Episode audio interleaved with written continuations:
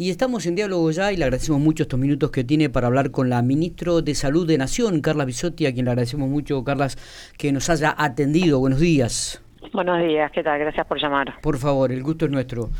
Bueno, eh, eh, ministra, eh, los números en esta última semana han sido abrumadores y asustan un poco. La primera pregunta es, en este contexto que estamos viviendo, ¿es posible pensar en nuevas restricciones o hay que descartarlo ya por completo esto?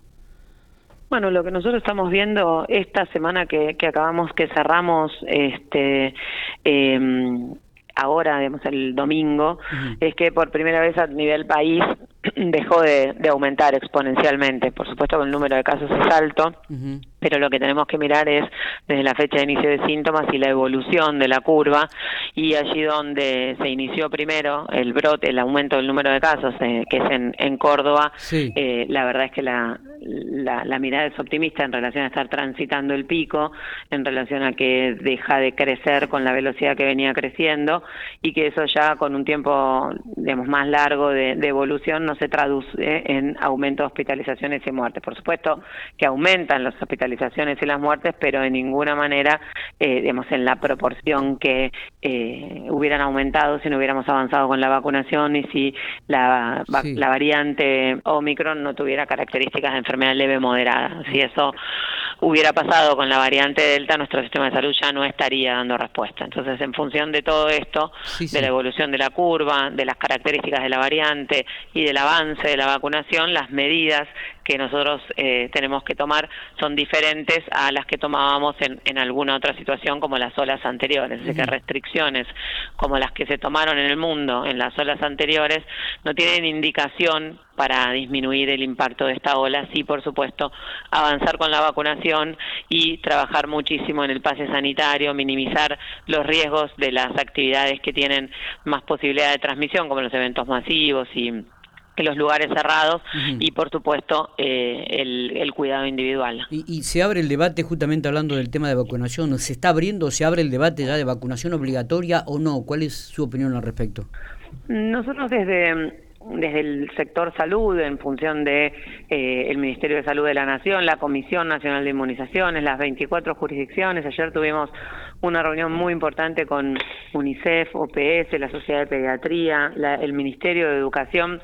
yo estoy mirando las coberturas, ¿no es cierto? Nosotros estamos realmente muy, muy avanzados. Acaban de mandar eh, las, las coberturas de vacunación cerradas con el día de hoy. Fíjate que en la semana 54, que fue no esta que cerró la anterior, tuvimos un récord absoluto de vacunación, 2.800.000 dosis por semana, con primeras, segundas dosis y refuerzos, y el 7 de, enero fue el récord de vacunación en un día, con más de 500.000 dosis por día. En las últimas ocho semanas iniciaron el esquema de vacunación casi un millón de mayores de 18 años y eh, desde, desde ese punto de vista, la verdad es que la población confía en la vacunación, adhiere en la vacunación. Fíjate que en las últimas ocho semanas completaron su esquema de vacunación 1.800.000 personas mayores de 18 años y menores de 18 años lo iniciaron 1.700.000 y lo completaron 3.300.000. Así que se está avanzando y muchísimo en relación a los refuerzos también en relación a los refuerzos, por supuesto, según los grupos de edad, los eh,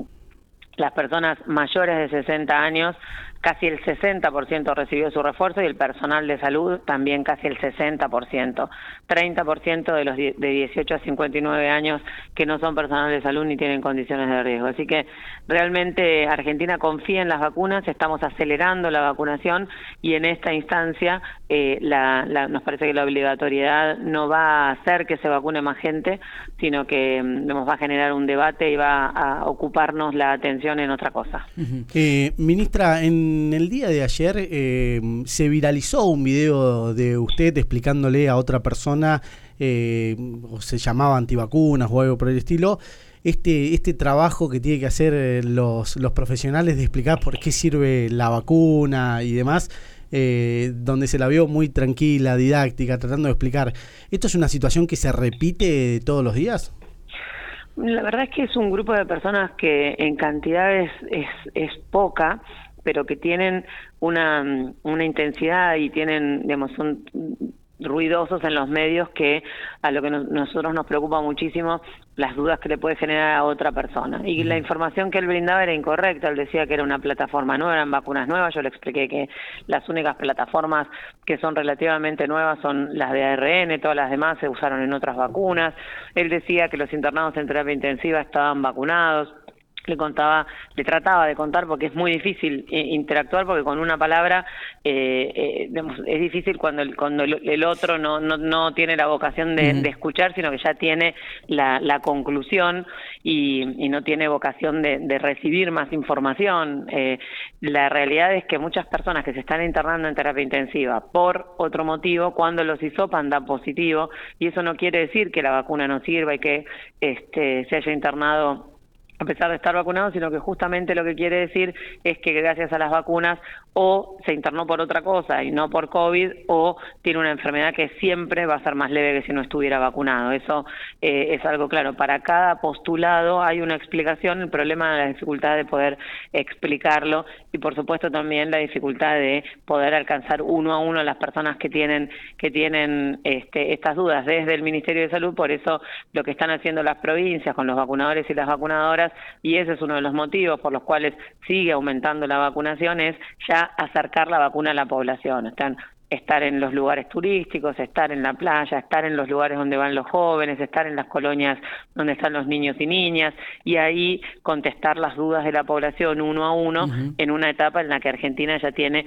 86% de cobertura con una dosis y llegando al 75% con dos dosis, lo que hay que hacer ahora es distinto. Ya la población se acercó a los vacunatorios, ahora tenemos que acercar la vacuna a quien tiene alguna dificultad en el acceso o a quien tiene alguna duda y eso estamos haciendo, por eso seguimos avanzando. Eh, el gobierno ya autorizó la venta al público en la farmacia de los autos TET de COVID-19. Eh, ¿cómo, ¿Cómo se va a trabajar en este aspecto y si va a haber un seguimiento de esto?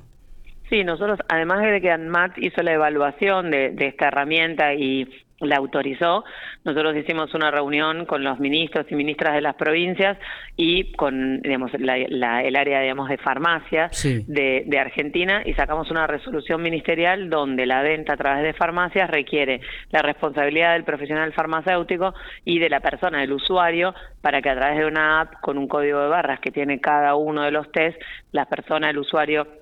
pueda eh, utilizar, digamos, la app, usar el código de barras y reportar si es positivo, si es negativo, si o si todavía no, no lo utilizó para tener la trazabilidad de esos test cuando se utiliza para el autocuidado, luego a través de lo que es la industria farmacéutica, trabajando con el Ministerio de Desarrollo Productivo para que también, si, la perdón, la industria farmacéutica, no la industria, si lo eh, utilizan para sus empleados también se pueda notificar y las provincias también están adquiriendo para, para utilizarlas a nivel de cada jurisdicción. Ah, bien, digo, pero también esto va a estar regulado por cada uno de los ministerios provinciales. Este, Exactamente, cada provincia define la estrategia y, mm, y desde ese punto de vista la idea es ampliar la oferta y tener una herramienta más para para estas para estas eh, situaciones en las que no no estaba todavía contemplado definido la posibilidad de utilizarse eh, de, ampliar el diagnóstico. ¿Cómo cómo evalúan el pase sanitario, la implementación del pase sanitario hasta hasta este momento?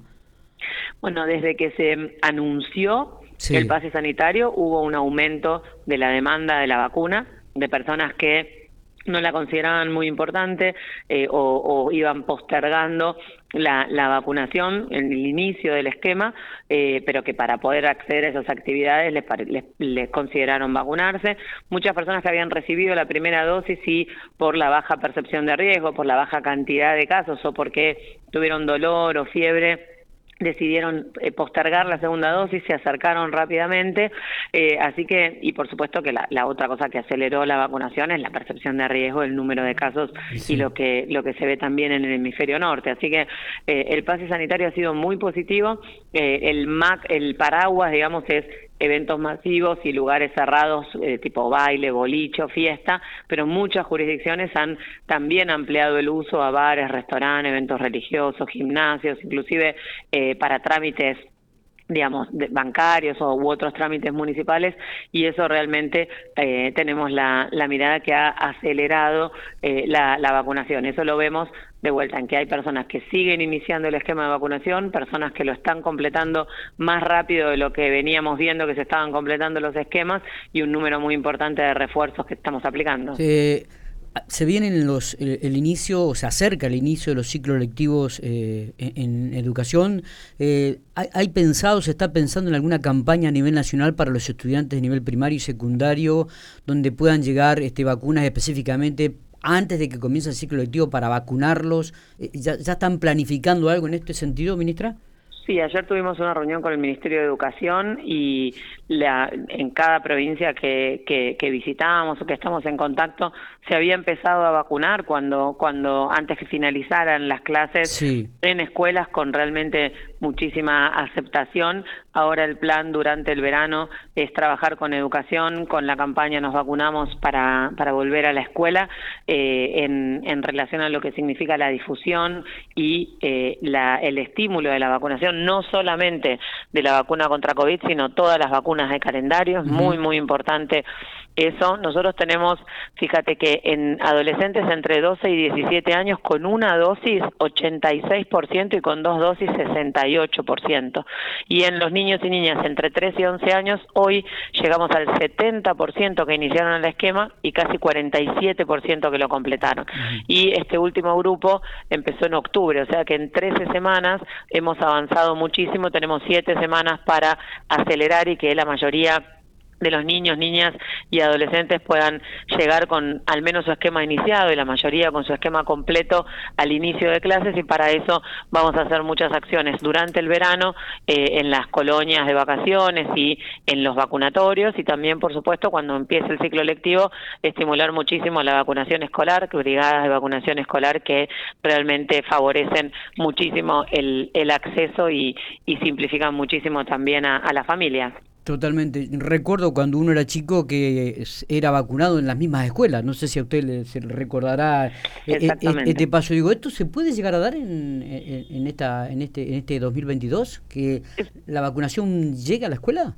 Es uno de los objetivos. Hay muchas provincias que lo hacen, realmente hay muchas provincias que lo hacen y en esas provincias se ve claramente el, el, impacto positivo en las coberturas de vacunación en, en, los seis, en el ingreso escolar entre 5 y 6 años y en sexto grado. Eh, la verdad es que hemos tenido la manifestación ayer del ministro de Educación y de todo su equipo que esto es una prioridad muy, muy importante, así que con esa decisión política desde educación seguramente eh, podamos transmitir esto a las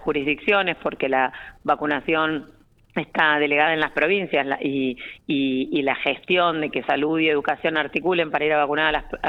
a las escuelas es provincial, pero sin lugar a dudas esta sinergia de los ministerios de salud y de educación de la nación y el trabajo conjunto que vamos a hacer antes que empiecen las clases con un Consejo Federal de Salud y un Consejo Federal de Educación conjunto le dé un impulso muy grande a, la vacunación escolar y por supuesto también lo, lo vamos a acompañar durante todo el año. ¿Qué vacunas están llegando en estos momentos al país?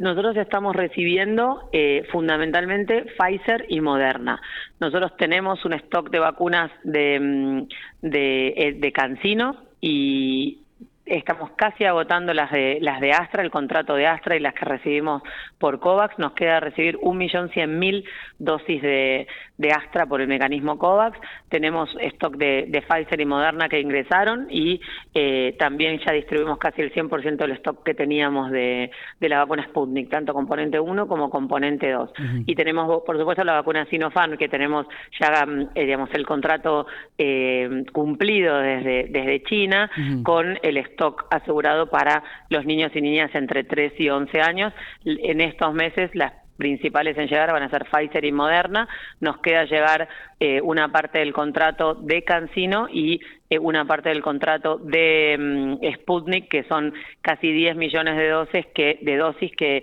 estamos terminando de definir junto con la Federación Rusa el Instituto Gamaleya el cronograma. Ah, bien, porque veíamos que no estaban llegando la Sputnik, digo que estaban llegando mucho AstraZeneca y Pfizer, se está vacunando inclusive aquí en la provincia de La Pampa con estas dosis, digo, y me, me resultaba la preguntarle, ¿no?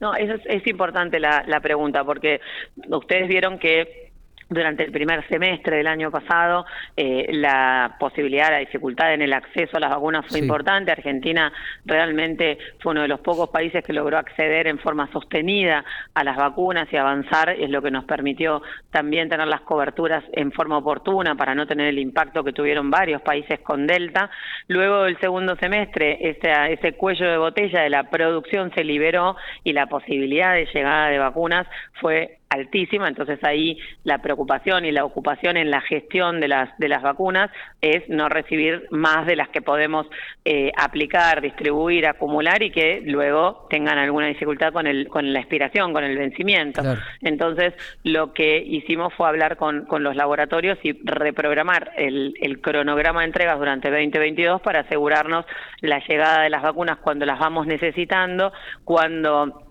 se pueda ir avanzando en, en, la vacunación y cuando se van cumpliendo esos cuatro meses, que no son todos juntos ahora, sino durante todo el año, y también para asegurarnos stock para iniciar los refuerzos del año que viene. Así que eh, es por eso que la Federación Rusa, a pedido nuestro, dejó de, enviar las vacunas y eh, estamos ahora durante este mes reformulando los cronogramas de entrega, pero las vamos a recibir este año seguro. Eh, ministra, ¿ya se analiza agregar la, la vacuna? Contra el COVID como una vacuna de calendario anual, digamos, para, para toda la población? Eso lo está evaluando la Comisión Nacional de Inmunizaciones desde el principio. Hay una, un grupo de trabajo vacunas COVID eh, desde mayo de 2019 y cuando digamos, se define la incorporación lo que se tiene que saber es cuál es el objetivo de la vacunación y a quién vacunar. Nosotros tenemos en este momento una situación epidemiológica que no, no es muy dinámica, no está definido eh, digamos, cuál va a ser la variante que, que va a pasar digamos, a, a, ser endémica, digamos, a, a,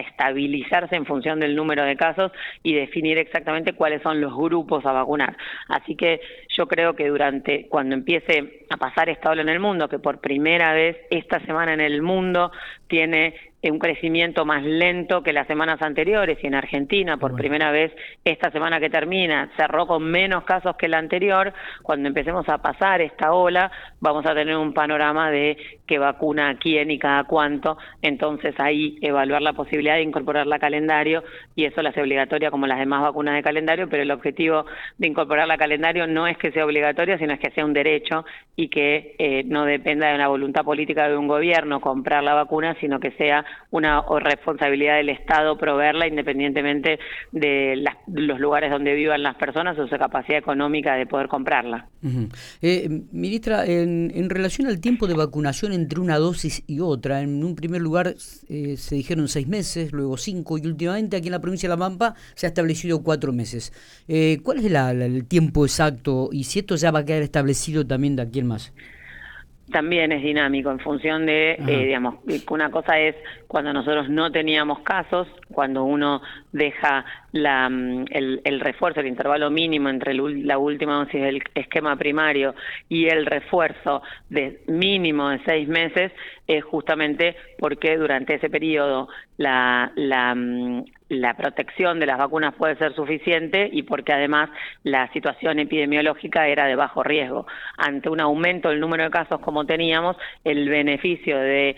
digamos, acortar el intervalo es brindar protección más rápido y eh, es por eso que se bajó a cuatro meses. No se baja más de cuatro meses Bien. porque ahí ya te superpones con el beneficio de la segunda dosis y lo que haces es acortar la protección del refuerzo para adelante. Entonces, eh, el, el intervalo mínimo es de cuatro meses, no, no recomendamos acortarlo justamente por eso, porque no nos genera tanto beneficio y lo que hace es acortar la protección para adelante y luego los refuerzos eh, periódicos tenemos que definir cada cuánto van a hacer en función de la variante que circule y de la um, situación epidemiológica y de la información que tengamos de la duración de los refuerzos. Exacto. Eh, en relación a las diferentes variantes que se van presentando en el marco de la sociedad, digo, ¿cuál es la protección de la vacuna en relación a esta? Por ejemplo, Delta y Omicron,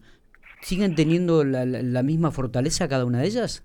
Bueno, a medida que va variando, que digamos no es lo mismo eh, las distintas variantes ni las distintas vacunas. A medida que va cambiando el virus, puede ser, digamos, menor la, la, posibilidad de protección, sobre todo eh, de infección, que es un poco lo que nos está pasando con Omicron. Es una, eh, una, una variante que puede infectar inclusive personas vacunadas, pero lo que se ve es que con dos dosis hace menos de cuatro meses o dos dosis más el refuerzo, la posibilidad de hospitalizaciones y de, y de fallecer disminuye muchísimo con todas las vacunas y con todas las variantes. Eh, una de las últimas. Eh, en este momento, ¿qué es aquello que más le preocupa y qué es aquella eh, más positivo que hace de esta lectura en la realidad? Bueno, la verdad es que el, desafío más grande que tenemos es poder comunicarle a, la población eh, la situación. Nosotros hace dos meses le decíamos testeate y aislate y ahora eh, desde desde la emergencia de esta nueva variante y con el número de casos, la situación epidemiológica hace que la recomendación varíe a definir a quién testear y de eh, ante ante la enfermedad leve moderada decir que las personas que son contacto estrecho y tienen el esquema completo puedan flexibilizar el aislamiento, es un mensaje bien difícil de transmitir, es una decisión sanitaria, es lo que se está haciendo en el mundo, es una, una ola nueva con una variante nueva, entonces las cosas que tenemos que hacer son distintas y la verdad es que eh, tener 120 mil casos y tener estas recomendaciones puede ser muy difícil de comunicar. Así que el, el desafío más grande es para, para mí personalmente poder eh, trabajar con los medios y trabajar con la población para explicar el por qué estas recomendaciones, que son una medida sanitaria y que es lo que acordamos con los ministros y las ministras y con los expertos para, para poder dar respuesta a, esta ola. Y lo más positivo es, sin lugar a dudas, eh, la vacunación. Sin lugar a dudas, eh, la vacunación, pero, pero no desde el logro de, de, un Estado, ¿no es cierto?, desde un gobierno. Es como país, es la confianza de la población en las vacunas, es el equipazo de salud en cada rincón del país, es el compromiso de los vacunadores y las vacunadoras, es el, el esfuerzo que se está haciendo desde las provincias, es tener seis plataformas de vacunas, es tener vacunación desde los tres años, es tener las coberturas que contábamos recién, la confianza de nuestra población en las vacunas que nos pone dentro de los primeros países en lo que es eh, vacunación en, el mundo, en un país que, no hace falta que yo diga, las dificultades económicas, la dificultad, digamos, social que, tenemos, haber logrado esto es sin lugar a dudas eh, algo de lo que tenemos que estar orgullosos y orgullosas. ¿Qué proyección hace de aquí al inicio del otoño? ¿Con cuántos casos mm, cree que llegaremos? Proyecciones aprendimos que casi imposible hacer porque no depende solamente de, del virus, también depende del comportamiento de la sociedad y que no emerja una nueva variante. Nosotros tenemos la expectativa que esta primera semana de desaceleración del número de casos sea el comienzo de, de, una etapa más positiva de descenso del número de casos, de disminución de la tensión de, del área de los testeos, donde, donde se pueda digamos, poder eh, bajar la preocupación y, y, fortalecer los cuidados, seguir avanzando con la vacunación y que esto sea más rápido que las olas anteriores por el periodo de incubación más corto y porque las personas vacunadas transmiten menos tiempo. Entonces, así como subió muy rápido, que el descenso sea más rápido que, que en las olas anteriores es la expectativa y que el principio del otoño nos encuentre con un porcentaje muy alto de la población incluyendo menores de 18 años eh, vacunada con el esquema completo y los refuerzos y con una situación epidemiológica mucho más favorable. ¿Qué evaluación hace del tratamiento de la pandemia de la provincia de La Pampa? Bueno, nosotros estamos muy en contacto con, por supuesto, con todas las provincias y siguiendo eh, la, provincia de La Pampa. La verdad es que eh, el trabajo que se ha hecho es muy importante, imposible, imposible, fue una de las provincias que más tarde tuvo aumento el número de casos, siempre supimos que es imposible que, que no lleguen, fíjense que hasta Australia, que había, es una isla y había casi cerrado sus fronteras durante un tiempo larguísimo, teniendo vacunación muy alta en este momento tiene un número muy importante de casos. Entonces eh, en la gestión durante mientras no hubo vacunas de la de la provincia de La Pampa fue muy buena y la verdad que es una de las provincias que ha avanzado más rápido y más ordenadamente no solamente en las coberturas de vacunación, sino en la planificación y en los registros de vacunación. Eh, es una de las provincias que tienen coberturas de vacunación más altas en todas las, etapas de la vida, así que eh, inmenso esfuerzo y muy, muy buena la estrategia, tanto pre-vacunación como post-vacunación de, la provincia de La Pampa, así que felicitaciones a los pampeanos, las pampeanas y a, y a todo el equipo de salud. ¿Se va a reunir con el presidente en minutos? Eh, bueno, nosotros estamos en contacto todo el tiempo con el presidente. Seguramente eh, en estos días lo, voy a ver al presidente justamente para contarle, como, siempre, la situación epidemiológica, la sala de situación. El presidente está siempre muy atento en relación a los casos y al, sobre todo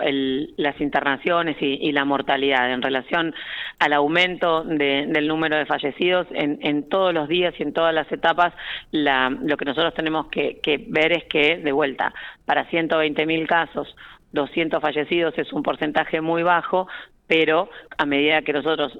lo seguimos diciendo, a medida que aumenten los casos, eso aunque el porcentaje sea bajo, el número absoluto va a ir aumentando y necesitamos eh, mm, el mayor cuidado para disminuir las internaciones y las muertes y esas 200, 208 personas que, fallecieron en, en, el, que se reportaron en el día de ayer y que fallecieron seguramente en los días anteriores, la gran mayoría eran mayores de 60 años y la gran mayoría no tenía el esquema completo de vacunación. Siempre entre el 70 y el 80% de de las veces de las personas que fallecen o no tienen ninguna dosis o tienen una o tienen su esquema hace más de cuatro meses. Así que eso vuelve a reafirmar la importancia de acelerar la vacunación. Ministra, gracias por estos minutos. Ha sido usted muy amable. ¿eh? Muchas gracias a ustedes. Un saludo grande. Muy amable.